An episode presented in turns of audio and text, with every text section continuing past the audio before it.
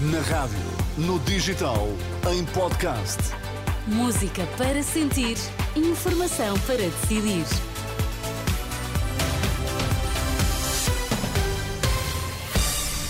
Vai começar o Jornal das 10, mas antes as notícias em destaque. Bom dia. 3 mil camas para imigrantes na agricultura. Provas de aflição revelam fracos conhecimentos.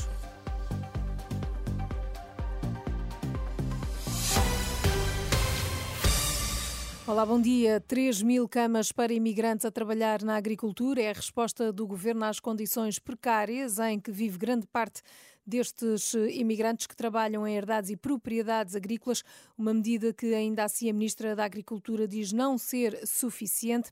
Só no Algarve e no Alentejo há milhares de imigrantes a trabalhar neste setor, segundo os últimos dados do Observatório das Migrações. Em 2021, quase 18 mil imigrantes trabalhavam no nosso país por conta de outrem, um aumento de 200% numa década. Identificar um mapa da Península Ibérica, só 0,7% dos alunos de quinto ano sabem. O relatório oficial do IAV, o Instituto de Avaliação Educativa, revela fracos conhecimentos dos estudantes.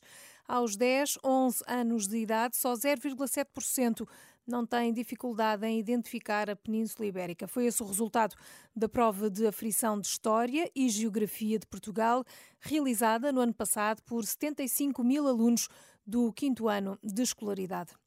Um ano após a entrada em vigor de uma norma que permite garantir o direito do trabalhador a desligar, a Autoridade para as Condições do Trabalho diz que já detectou elementos de prova de incumprimento do dever de abstenção de contacto com o trabalhador. Não revela números, nem se os casos surgiram através de denúncia ou através de inspeções da ACT. Já o Sintaf, o Sindicato dos Trabalhadores da Atividade Financeira, citados pelo público, falam em casos sinalizados de bancários que são confrontados com exigência de resposta a e-mails fora do horário laboral. Os trabalhadores do Diário de Notícias exigem ao Grupo Global Média o pagamento de salários em atraso até 31 de janeiro. Decidiram avançar com um pré-aviso de greve por tempo indeterminado.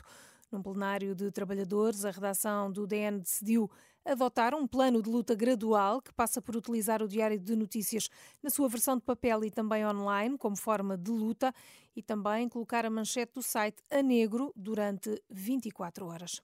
O Benfica venceu o Boa Vista na última noite por 2-0, dois golos que foram marcados por Di Maria e também por Marcos Leonardo. Já o Futebol Clube do Porto recebe este sábado o Moreirense a partir das oito e meia da noite, uma partida que tem relato aqui na Renascença. Mau tempo em Espanha, as temperaturas podem chegar aos 15 graus negativos, consequência da passagem da tempestade Juan, que está a provocar queda de neve em grandes quantidades. Durante a madrugada, mais de 600 caminhões ficaram retidos em várias estradas o que obrigou à mobilização de elementos do Exército para prestar apoio. Há 14 regiões espanholas sob aviso amarelo. Nesta altura, a tempestade Juan deverá também trazer a queda de chuva abundante e ventos que podem ser fortes e podem ultrapassar então os 100 km por hora.